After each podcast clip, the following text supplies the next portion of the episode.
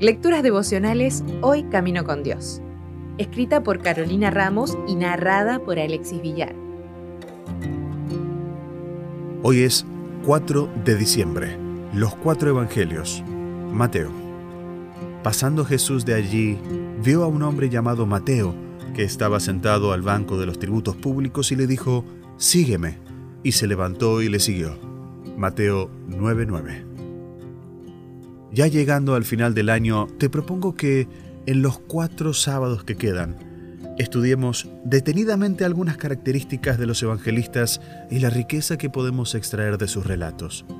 Para esto, sugiero que separes un cuaderno para hacer un ejercicio a lo largo del mes, que podrás repetir y ampliar al comenzar el año nuevo también.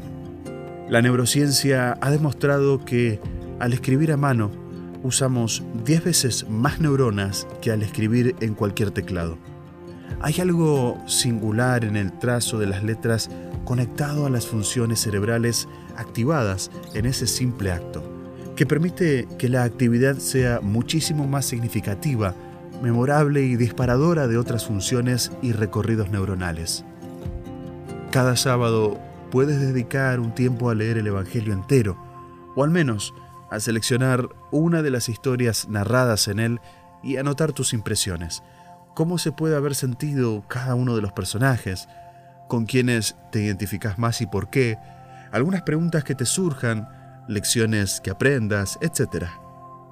El primer evangelista, Mateo, aunque hace un relato bastante minucioso de algunos eventos, de su propia historia hace solo una mención breve. Sin embargo, en ese corto versículo que lo introduce a la historia como discípulo, no hay nada de insignificante. La inmediatez de su obediencia es notable e imitable. Considerado como traidor de la nación, era despreciado y ubicado en el escalón más bajo de la sociedad. No imaginó que Jesús se fijaría en él, pero Jesús vio su corazón dispuesto a recibir la verdad. Mateo ya lo había escuchado predicar a Jesús y el Espíritu Santo obró y lo preparó para ese llamado.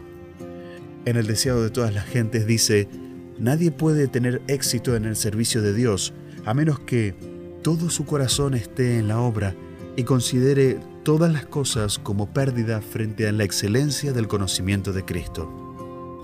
Enseguida compartió un banquete a quien había conocido con sus colegas y otras personas rechazadas. ¿Has sentido que te despreciaban alguna vez?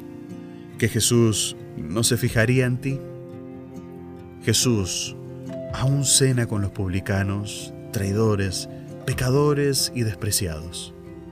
Ten en cuenta a estas personas y ojalá encuentres en la pluma de Mateo al Jesús que hoy pasa y dice, sígueme.